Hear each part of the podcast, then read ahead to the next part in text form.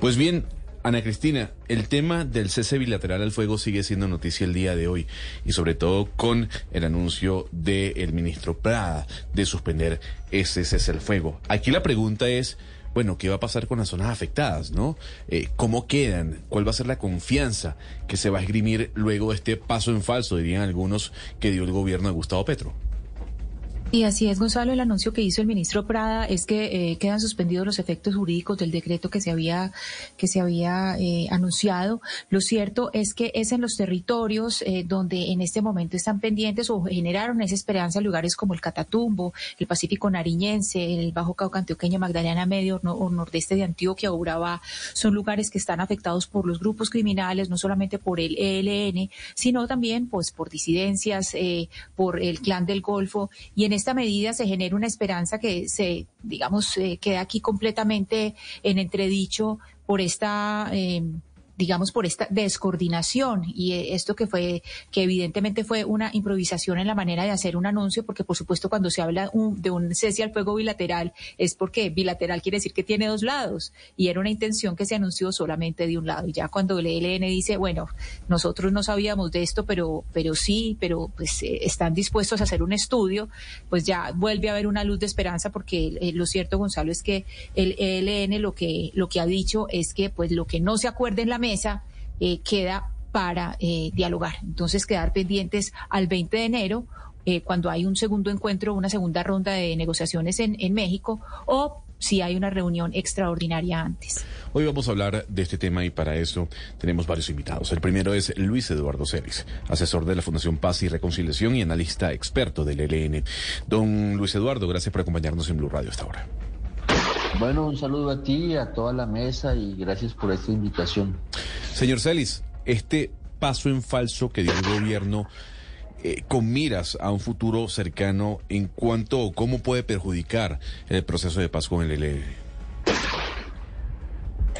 No, yo creo que el presidente tiene todo el compromiso de avanzar hacia una Colombia en paz, eh, avanzar en una negociación con la guerrilla del ELN, que es la última guerrilla de falsamiento armado. Y para eso se requiere lo que ya tenemos, que es una mesa, eh, la, la actualización de la agenda en el precio en el que se está y el compromiso de que si es posible avanzar en, esa, en ese acuerdo bajo las coordenadas de participación de la sociedad y de búsqueda de transformaciones y en ese proceso, pues todos los temas humanitarios que son tan urgentes y tan importantes, ¿no? Porque siempre tener presente que cuando hablamos de esto, de que hay un conflicto y que hay unas violencias, y aprovecho para, para saludar a Jesse Robles, que está en Arauca, eh, pues hay que tener presente que, hay gente sufriendo, ¿no? En este momento en Arauca, por ejemplo, donde está Jesse, eh, hay comunidades confinadas, hay comunidades desplazadas, líderes eh, la tasa de homicidio más alta de todo el país es Arauca en el 2022. Entonces siempre tener presente que hay un sufrimiento humano y de comunidades que hay que atender. Eh, señor Celis, me gustaría que desde su experiencia usted, em, digamos, le diera un consejo público al gobierno sobre cómo manejar esto, porque definitivamente en algunos sectores se ha minado la confianza y em, obviamente el resultado no puede ser quedarse ahí, sino que hay que avanzar para recuperar esa confianza perdida. Usted es ideológicamente afín al gobierno, hace parte de Defendamos la Paz, ha visitado recientemente Arauca. ¿Qué le diría al presidente Petro que a juzgar por el comunicado que saca hoy que lee el ministro del Interior no quiere reconocer que cometió un error, sino como, eh, digamos, dorar un poco la píldora y hacer de cuenta que nada pasó? No, yo creo que el gobierno tiene la experiencia y el, liderazgo del presidente Petro es un liderazgo indiscutible en materia de paz. Siempre recordar que él es un hombre que viene del primer acuerdo de paz que firmó el M19 en 1990. El gobierno ha conformado un gran equipo liderado por Oti Patiño. Eh, eh, todas las personas que están en ese equipo son personas de compromiso, de experiencia y con seguridad que gobierno y ELN pueden avanzar en, pactar ese cese bilateral que es importante, en atender todos los asuntos humanitarios y, yo espero que en el ciclo de México logren tener una propuesta de participación porque eh, esto va a caminar si hay participación de la sociedad. O sea, la variable para que esto camine es participación de la sociedad. Si no hay participación de la sociedad, ese proceso no va, no va a funcionar. Y afortunadamente, pues el gobierno y el ELN tienen interés en, que la sociedad participe en su diversidad mayor y en, y en, y en todos los actores que, que puedan concurrir a, esta, a este proceso. Pero mire, eh, señor Celis, eh, yo le pregunto a usted, obviamente por el conocimiento que tiene del territorio y de los sitios aquellos en los que este, este, esta paz total es, es, compleja y es muy difícil de lograr. Ojalá, ojalá lo logre el gobierno y las partes, pero no es fácil. Y, y le, voy a, le voy a remitir un hecho concreto sobre esta paz total y sobre el, el, cese bilateral al fuego. Eh, hay unos, hay lugares en Colombia en este momento donde hay unos enfrentamientos entre el ELN, el ELN y las autodefensas gaitanistas, por ejemplo. En, este caso, que es ya sobre el territorio, no sobre los decretos, que es la parte jurídica y demás, sobre el territorio, que es el, el tema que nos ocupa hoy, de qué manera golpea el conflicto a las comunidades. ¿Cómo se puede manejar, señor Celis, esa situación? Por ejemplo, ese enfrentamiento que se está llevando a cabo hoy, hoy, entre el ELN y las autodefensas gaitanistas. ¿Qué, papel juega, por ejemplo, en ese caso, un cese bilateral al fuego? ¿Tiene, ¿tiene algún sentido, por ejemplo? Bueno, Julián, tu pregunta es muy pertinente y, yo creo que lo que estamos tratando de construir es un rompecabezas que tiene mil fichas y, darle un orden a ese rompecabezas pues va a llevar un tiempo. Eh, yo creo que aquí lo que lo central es eh, la voluntad de los grupos de entrar en un esfuerzo de, paz. O sea, si no hay voluntad, pues no tenemos nada. Yo creo que en el caso del ELN hay voluntad de, emprender un proceso de, diálogo y negociaciones. Eh, habría que ver igualmente con cada grupo cuál es la voluntad, cuál es la voluntad de sentarse y de buscar un camino de entendimiento. Sobre eso también hay que ir, trabajando entonces en, ordenar estas fichas de este rompecabezas que no es fácil, insisto, porque hay muchas desconfianzas, muchos intereses en juego, muchos grupos. Entonces aquí la variable es eh, el liderazgo del gobierno, las dinámicas de diálogo, de concertación, el protagonismo de las comunidades. Yo creo que esto hay que hacerlo con las comunidades que sufren eh, y sobre todo también pues eh, la labor de la fuerza pública en un, en un sentido de protección, claro. que no es tampoco una tarea fácil, pero es la que hay que hacer. Entonces, eh, armar ese rompecabezas tiene complejidad, pero es la tarea que hay que hacer. Pues a esta conversación también se nos une Robinson Salazar Benítez, alcalde de Teorama en el norte de Santander. Pero Sebastián, pongamos en contexto para los oyentes que no conocen muy bien a fondo el municipio de Teorama. ¿Usted puede hacer una descripción para poner en contexto la importancia que tiene este municipio en medio del conflicto? Bueno, Teorama queda en la subregión del Catatumbo, esto es en el noreste de Colombia en norte de Santander. Teorama es un municipio PEDET, que quiere decir que fue identificado en el acuerdo de paz como un municipio históricamente golpeado por el conflicto armado y, como bien sabemos, pues el ELN tiene eh, presencia importante en algunas regiones del país y el Catatumbo definitivamente es un santuario y Teorama ha sido golpeado en los últimos años, especialmente por, por la actividad directiva del ELN. Alcalde Salazar, muchísimas gracias por atendernos hasta ahora en Blue Radio. Bueno, muy buenos, muy buenos días o buenas tardes ya para, para todos. Eh, para nosotros como municipio de, de Terama, pues supremamente importante, digamos, haber podido tener un gobierno eh, que haya querido apostarle a un proceso de paz y efectivamente este gobierno es uno es uno de esos, como ustedes lo decían, digamos, la región del Catatumbo más que las mismas insurgencias ha sido golpeada eh, por la violencia, por distintos actores actores armados y yo creería que uno de esos actores ha sido el mismo Estado que ha demostrado indiferencia con la región del Catatumbo. Y contar con que hoy hay un gobierno eh, que quiere apostarle al proceso de paz es para nosotros supremamente esperanzador. Nos preocupa, nos preocupa de manera, digamos, eh, eh, grave que de pronto haya cualquier situación que pueda afectar este proceso de paz y desde la región del Catatumbo siempre hemos hecho el llamado a las organizaciones insurgentes para que sobre cualquier situación, pues primero entiendan que el diálogo está de por medio y que con relación al diálogo, pues cualquier diferencia o cualquier malentendido que se presente puede, eh, digamos, afectar, pero que esto no vaya a presentarse en este gobierno donde está la oportunidad y está la mesa prácticamente servida para que esta región goce de una paz eh, como lo hemos dicho, estable y duradera. Claro, alcalde, a mí, a mí lo que me llama la atención luego de escucharlo y esa, esa confianza que le da la intención que tiene el presidente y el gobierno de Gustavo Petro con respecto a la paz es el paso en falso que se dio el día de ayer. ¿A usted no le preocupa esos anuncios que de alguna u otra forma no confirman una conversación bilateral?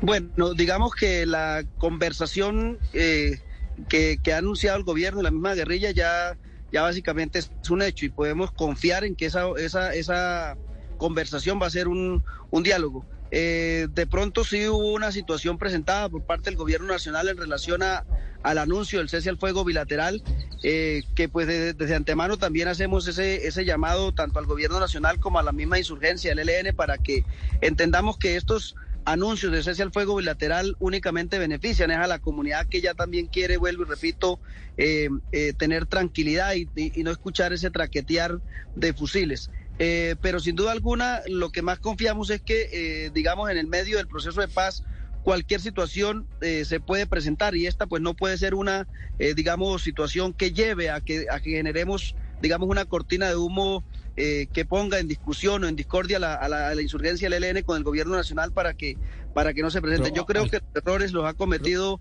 el gobierno nacional, los puede cometer la misma insurgencia, pero creemos que, que ante, ante estos errores mucho más cometieron los gobiernos anteriores con no querer ni siquiera eh, llamar a un proceso de paz a, las, a los grupos insurgentes o a pero, armados del, territorio nacional. más allá del gobierno o de algún posible error, hablando del ELN, usted sí tiene algún, alguna esperanza? ¿Usted cree que el ELN tiene, puede llegar a, cumplir un cese al fuego futuro en zonas como por ejemplo su municipio, El Tarra, Acarí, Convención, que han tenido que sufrir al ELN todos los días durante los últimos años? ¿Usted, usted cree que ellos pueden tener realmente una disposición de cumplir un posible cese al fuego?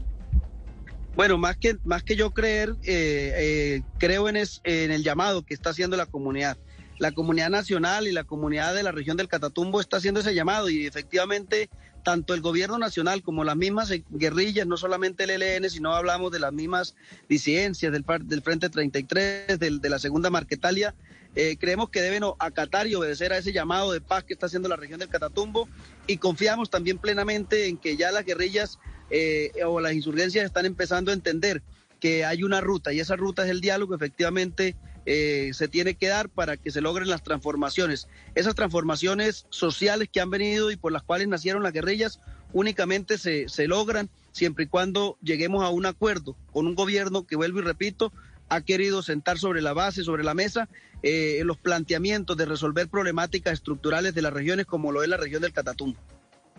Señor alcalde Salazar, ¿cómo afecta el día a día de la comunidad del municipio de Teorama el tener eh, la presencia del ELN? Bueno, para nosotros, eh, sin duda alguna, hay muchas situaciones, digamos, que, se afectan. Y cuando yo hablo de muchas situaciones, eh, hablo de las, de las que se presentan en el marco del conflicto con las mismas insurgencias, con las mismas guerrillas. sin duda alguna, la guerra deja afectaciones graves y, que en la región del Catatumbo haya presencia de distintos actores armados, pues eso sin duda alguna obviamente trae afectaciones. Pero cuando hablamos de varias, pues también hablamos de las afectaciones de, del gobierno nacional y tenemos que decirlo, siempre hemos tenido el reclamo de que esta región del Catatumbo es una región históricamente abandonada. Los medios de comunicación, ustedes como Blue Radio, que de hecho han logrado venir a la región, se han dado cuenta de las de las situaciones precarias de vías, de condiciones de olvido que tiene la región y eso también hace parte a ese conflicto y a ese, y ese digamos, eh, secuelas de la guerra que en la región del Catatumbo hemos tenido que vivir. Pues alcalde de Teorama, en el norte de Santander, muchísimas gracias por habernos atendido el día de hoy, Robinson Salazar Benítez. Muchas gracias a ustedes también por la intervención. Son las 12 y 29 minutos ya de la tarde. A esta conversación, debate, si usted lo quiere llamar debate, se une también Jessy Robles, miembro de la Red Departamental de Defensores de Derechos Humanos de Arauca y analista y consultor de derechos humanos de Fundación Observatorio e Investigación de Derechos Humanos y Desarrollo. Señor Robles, gracias por atendernos en Blue Radio. Eh, muy bueno, buenas tardes. Eh, gracias por la oportunidad de dar a conocer la realidad de nuestro departamento y de los municipios que componen esta región, ya que es una de las regiones más afectadas por la dinámica del conflicto armado y pues en este último año se han venido presentando afectaciones graves a la sociedad civil, a los liderazgos sociales. Sobre eso, señor Robles, quiero formularle la primera pregunta y es ¿Cómo se puede esperar que un cese bilateral al fuego funcione en el departamento de Arauca cuando allá están enfrentadas las disidencias con el ELN y el cese al fuego bilateral, si es que este impasse se logra solucionar en la ronda que viene en México, eh, es entre el, los, organismos del Estado, o sea, las fuerzas militares y cada uno de estos grupos, grupos bilateralmente, no multilateralmente. La población en Arauca sí cree que eh, incluso si se logra sobrepasar este impasse, ¿Puede eh, haber paz o haber tranquilidad cuando son estos grupos los que se enfrentan entre ellos?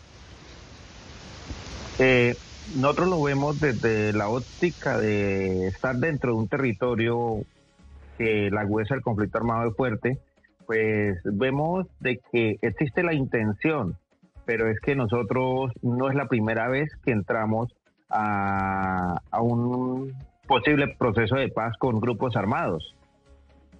Resulta de que mientras los actores directos del conflicto armado, esos grupos, llámese insurgencia, bandas de delincuencia común, y los grupos estatales no entiendan que es ellos lo que les deben a la sociedad civil y no la sociedad civil la que le debe a ellos.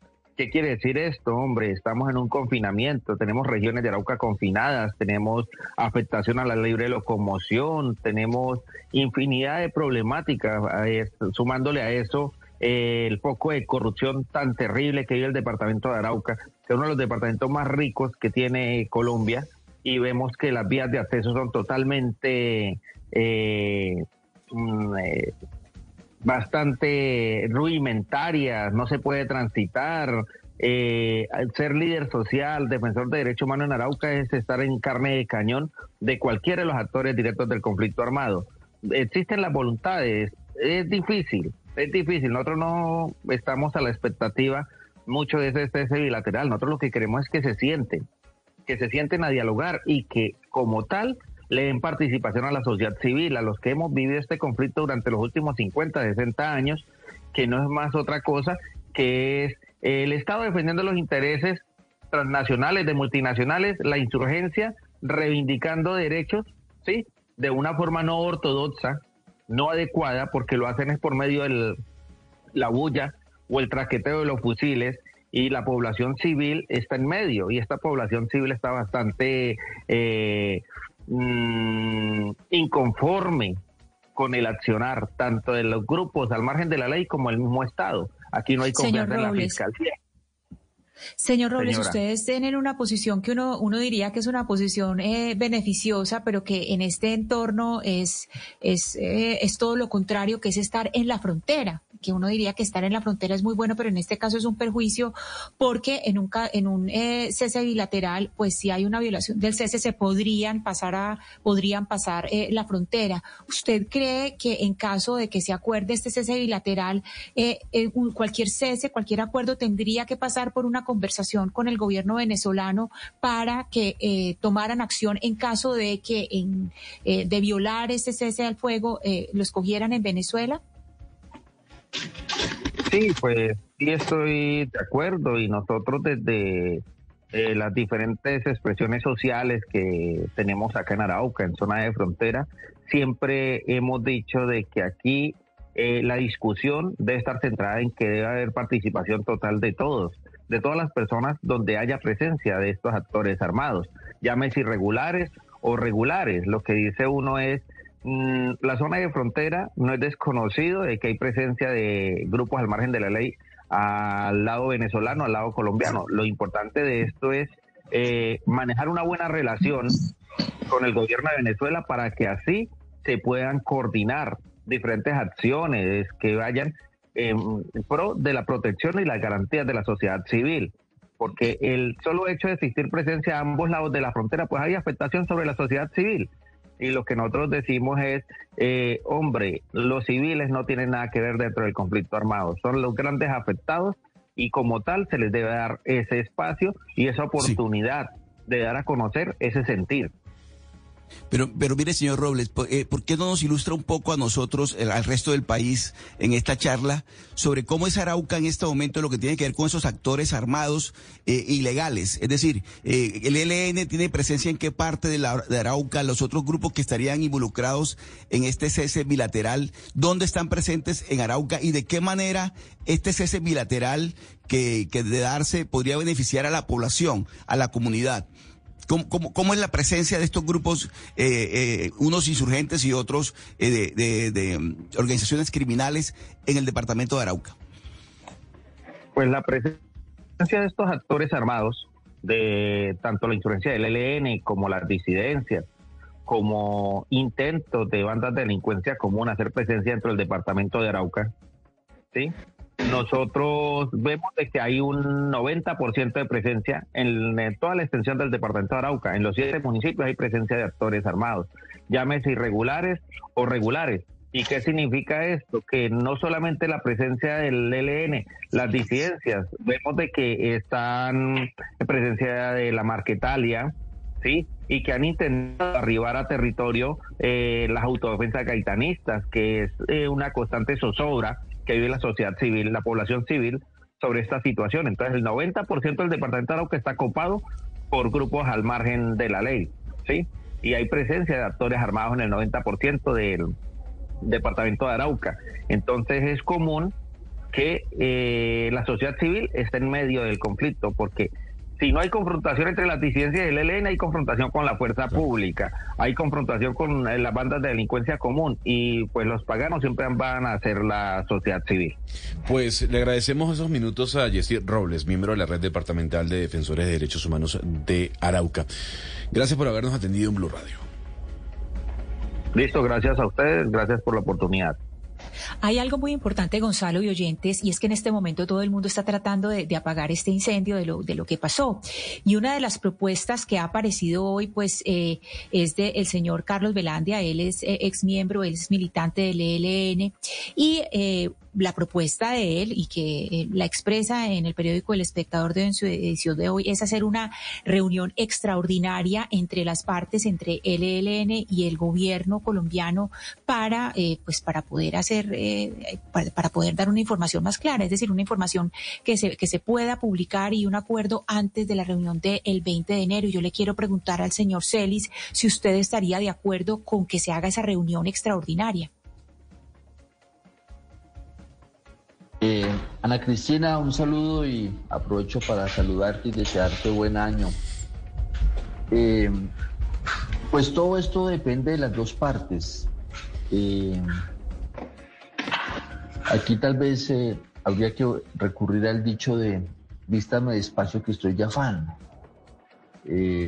cuando las dos partes se puedan encontrar y puedan trabajar en condiciones seguras, pues eh, eh, es, el, es, el, el, camino deseable. Eh, hoy estamos a, a, 4 o 5 de enero, ya me perdí la fecha, y la, y la fecha que se ha hablado es 20 o 23 de enero para retomar el, el ciclo de México. Entonces estamos hablando de que estamos a 15 días.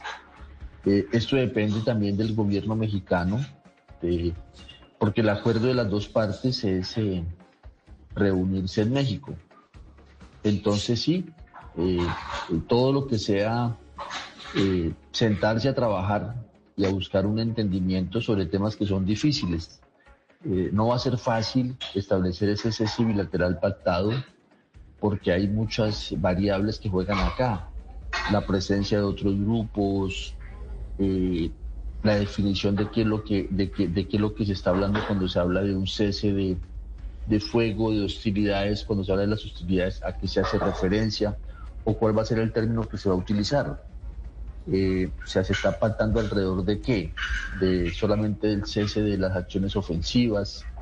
Eh, hay un cúmulo de temas a resolver, pero bueno, se pueden trabajar eh, en una acción conjunta. Donde va a ser clave la presencia de las Fuerzas Armadas, que son el último los que tienen que también garantizar eh, el cumplimiento de esto.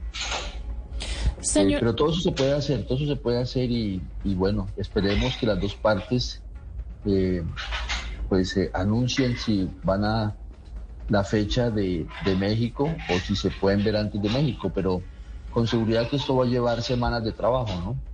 Pero hay que hacerlo, hay que hacerlo porque estamos hablando de un sufrimiento humano, ¿no? Y de comunidades que sufren de personas en riesgo, de situaciones muy delicadas en, fácilmente 220 municipios del país donde hay presencia del ELN. Claro. Señor Celis, usted habla de las dos partes, pero la verdad es que la intención del gobierno era un cese al fuego con más de un grupo era un total de cinco grupos.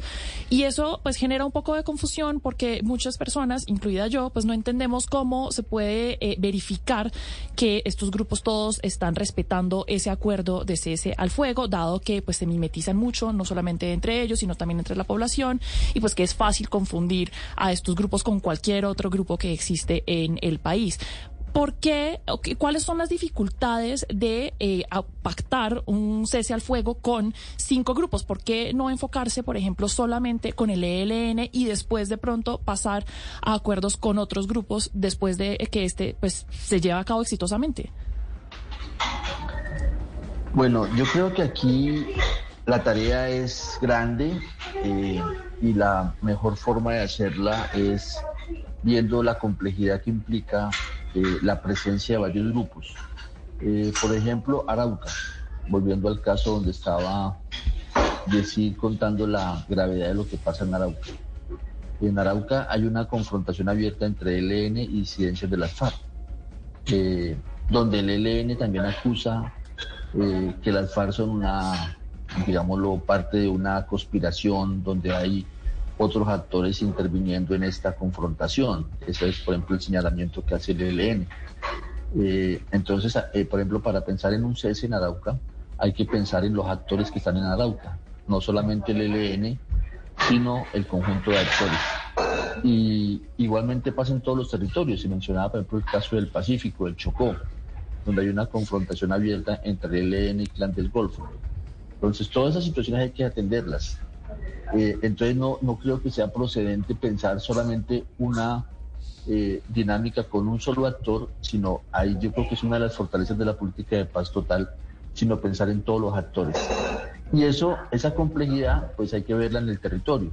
¿Quiénes son los actores que están en el territorio? ¿Cómo se comportan? Y nuevamente, si uno se apoya en la comunidad con garantías, pues la comunidad también puede dar pistas de cómo hacer las cosas bien. Señor Celis, hay, personas que descreen eh, de que esto llegue a buen puerto, no por temas políticos o ideológicos, sino porque hay personas que creen que el real motor de la violencia en las regiones es el narcotráfico. Eh, ¿Cree usted que si se llega a un cese al fuego, pero el tema del narcotráfico sigue intacto igual, la violencia va a seguir escalando o se va a mantener? Eh, pues ese es un gran tema a resolver. Yo comparto de que los que dicen que si no se eh, si no hay cambios en el tema de narcotráfico, difícilmente vamos a lograr una Colombia en paz. Entonces, eso lleva a varios escenarios. El escenario internacional, donde hay que reformular la política de drogas. En eso, por ejemplo, ha sido parte de la conversación que ha tenido el presidente Petro con el presidente Lula el, pasado, el pasado domingo primero y, y el lunes 2, cuando tuvieron esa reunión bilateral para ver una agenda compartida y ahí está el tema del narcotráfico. Eh, y muchas de las acciones que tiene que emprender el gobierno para asumir una política diferente para el tratamiento del narcotráfico. Ese es otro rompe, esas otras, otras de las piezas de este rompecabezas eh, que nos hacen quizás falta para, para darle un orden a esto. Pero sin duda, si no hay cambios en el tema del narcotráfico, difícilmente podremos avanzar en una Colombia en paz. Y ahí, con seguridad... Pero, que señor Celis, un poco de manera concreta lo que quería saber de usted, que creo que me lo respondió, pero que me lo reafirme. Es decir, si el tema del narcotráfico sigue igual, el cese al fuego es inútil. ¿Le entendí bien? Más allá, si el tema del narcotráfico sigue igual, no es posible una Colombia en paz. O sea, para avanzar en paz tenemos que lograr cambios en el tema del narcotráfico. Y ese es un tema que el ELN quiere colocar en la discusión con el gobierno. Claro. Son las 12 y 45 minutos de la tarde. Noticia de última hora tiene que ver con el gobierno de Gabriel Boric en Chile porque anuncia visita oficial del presidente Gustavo Petro el próximo domingo a territorio chileno. Oscar Yesid Zapata, defensor de derechos humanos de la Fundación Sumapaz en el Bajo Cauca antioqueño, también nos acompaña el día de hoy. Señor Yesid Zapata, gracias por acompañarnos en Blue Radio. Muchas gracias y un cordial saludo para todos ustedes y todos los presentes. Muchas gracias. A ver, señor Yesid, aquí hemos hablado durante dos días de la palabra confianza. ¿Usted tiene confianza a pesar de este papelón para algunos del gobierno? Pues mira, yo sí tengo mucha confianza. Creo que es la primera vez que hemos encontrado un gobierno con una verdadera voluntad política hacia la construcción de eh, el papel eh, hacia el camino de la paz. Y eso yo creo que es muy valedero. Nosotros como defensores de derechos humanos creemos que esto nos llena un poco de esperanza, sobre todo que porque se han intentado de diversas maneras todos los métodos de la guerra y todos han fallado y han dejado una cantidad de víctimas en todo el departamento y en el país. Por lo tanto, cualquier aporte, cualquier pequeña luz, por insignificante que sea, en el camino hacia la construcción de la paz será bien recibida, no solamente por los defensores y las defensoras, sino por las comunidades que están viviendo de manera directa eh, las situaciones de riesgo, vulneración de derechos o las situaciones de complejidad en el marco del conflicto. Eh, sí, señor Zapata, hay que eh, poner aquí un marco especial con Antioquia y es que Antioquia es el departamento con el mayor registro en el registro único de, eh, único de víctimas. Además tenemos zonas que son que están entre las zonas más afectadas por la violencia como el Bajo Cauca, Magdalena Medio, Nordeste y Urabá, que son supremamente afectadas por la violencia. Y en esta apuesta tan en esta apuesta tan audaz en que está el, el gobierno de Gustavo Petro, yo le quiero preguntar a usted, señor Zapata, si cree que las condiciones están dadas en cuanto a comunicación, no solamente es ese bilateral, sino la conversación con el gobierno de Antioquia, es decir, con la gobernación de Antioquia, con las autoridades locales. ¿Cómo ve usted esa, esa disposición ya en lo territorial para ese, este tipo de conversaciones?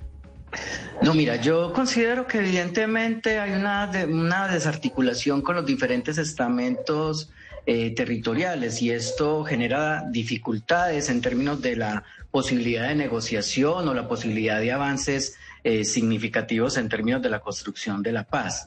Pero es que eh, yo creo que también como defensores hemos hecho suficientes alertas sobre las preocupaciones que nos quedan como sociedad civil, sobre que continúan en algunos casos algunas, algunos vacíos institucionales en los territorios que dejan realmente a la población al margen eh, de, los, de los actores armados.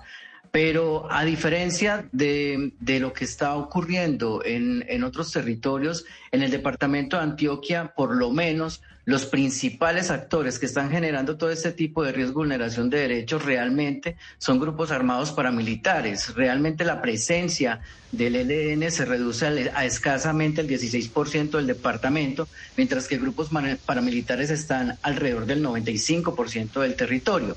Pero yo creo que también hay una responsabilidad ahí eh, institucional de la gobernación, de las alcaldías, porque no tampoco se han, han buscado conectarse con esa propuesta del gobierno nacional en, torno a la construcción de la paz territorial.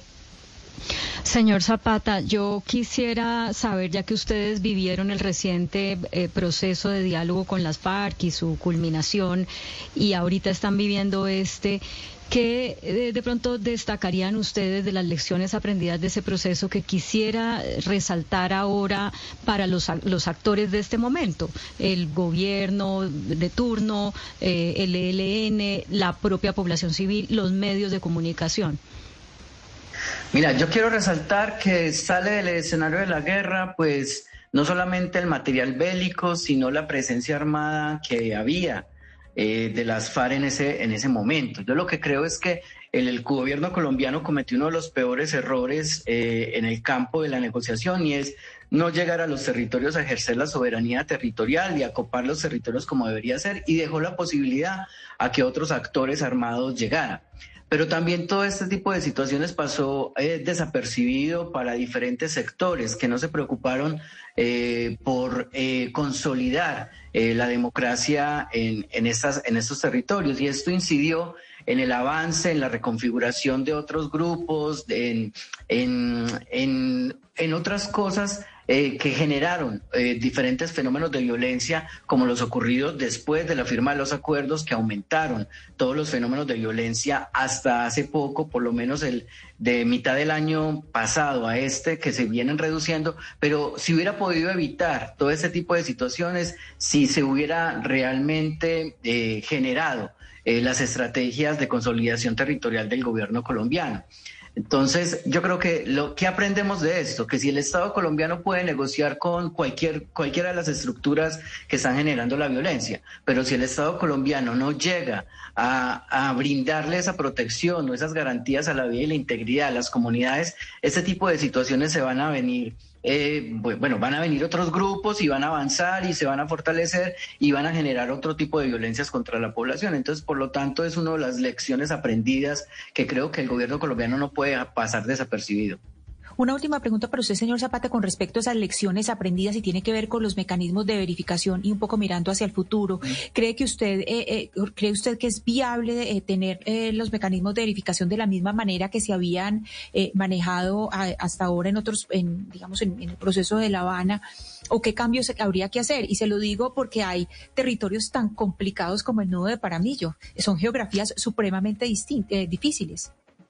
Sí, evidentemente cualquier mecanismo, por perfecto que sea, va a tener unos vacíos y habrá territorios donde es, demasiado complejo hacer ese tipo de verificaciones.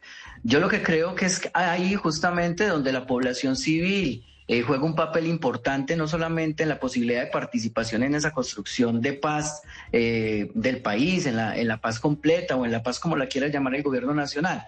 Y también eh, yo creo que deja, se queda muy en duda el papel que tiene algunas instituciones del Estado que también deberían volcarse de manera total hacia esa verificación, hacia llegar a los territorios, que esto obviamente demuestra que hay territorios donde no hay una presencia institucional. Por lo tanto, si hubiera esa presencia institucional, eh, sería mucho más fácil que ese, cualquier mecanismo eh, de verificación eh, tuviera los alcances que todos y todas queremos. Pues muchísimas gracias a Oscar Yesit Zapata, defensor de derechos humanos de la Fundación Sumapaz en el Bajo Cauca antioqueño. Gracias por habernos atendido el día de hoy en Blue Radio. Muchas gracias a ustedes. Queda uno con una pregunta y es si el gobierno Petro, después de, esto que pasó con este anuncio apresurado, llega debilitado a la reunión del 20 o 23 de enero. ¿Usted qué opina, señor Celis? Don Luis Eduardo, ¿nos escucha? Creo que hemos... Los retos están vigentes, el reto de, de avanzar en un esfuerzo de paz, el reto de construir un proceso con la más amplia participación, de tener un horizonte de transformaciones eh, compartido entre gobierno, LN y una dinámica de sociedad. Entonces yo creo que eh, las dos partes llegan con el mandato de trabajar y buscar un camino de entendimiento y ese reto pues sigue vigente plenamente. Pues eh, Luis Eduardo Celis, asesor de la Fundación Paz y Reconciliación y analista experto en, el ELN, muchísimas gracias por habernos atendido el día de hoy en este debate, con sin duda alguna la noticia más importante en el país a comienzos de este año. No, ustedes muchas gracias por esta oportunidad de diálogo y desearles lo mejor a ustedes y a Colombia.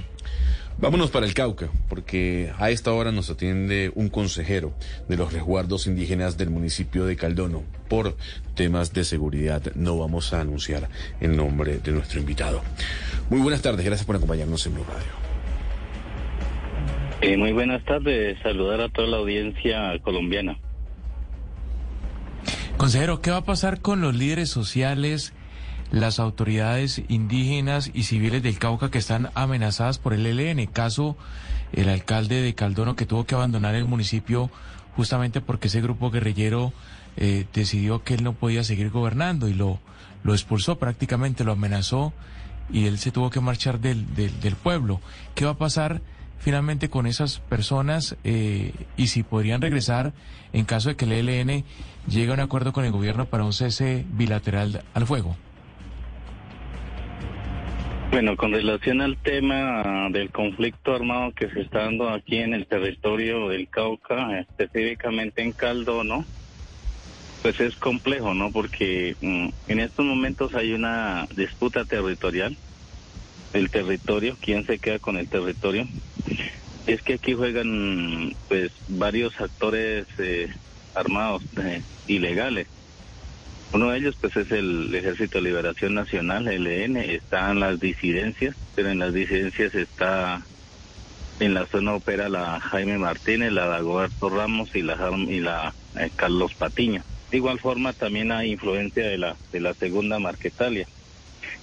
Eh, según la información pues que se tiene de estos grupos armados es que esta zona perteneció a, las antiguas FARC, por lo tanto las disidencias se, se disputan este, este territorio. Y pues con lo que ha pasado con, con las últimas amenazas, pues no solamente están las amenazas al alcalde, también hay amenazas a los líderes comunitarios, y está el tema del asesinato de jóvenes, eh, porque aquí eh, se está, hay una confrontación de, de los que operan del ELN eh, gente que le está, se han acogido a, a esta política de ellos, pero también jóvenes que se han acogido a la política de las disidencias. Entonces, en estos momentos hay una confrontación entre ellos.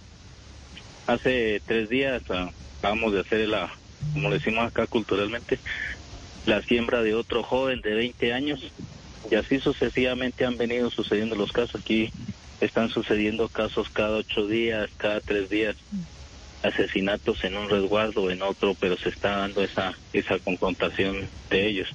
Muy pues, duro esto para la, para la población. sí, consejero, permítame interrumpirlo para plantearle una pregunta que ya nos quedan pocos minutos. El ministro del Interior dijo esta mañana que se suspenden los efectos jurídicos del decreto del cese bilateral con el ELN. Se entiende entonces que la fuerza pública puede realizar acciones ofensivas con el ELN. Mi pregunta para usted es qué tanto eh, la fuerza pública le ofrece confianza a la población de, de tener seguridad mientras finalmente el gobierno del ELN logran, ojalá, ese cese al fuego bilateral?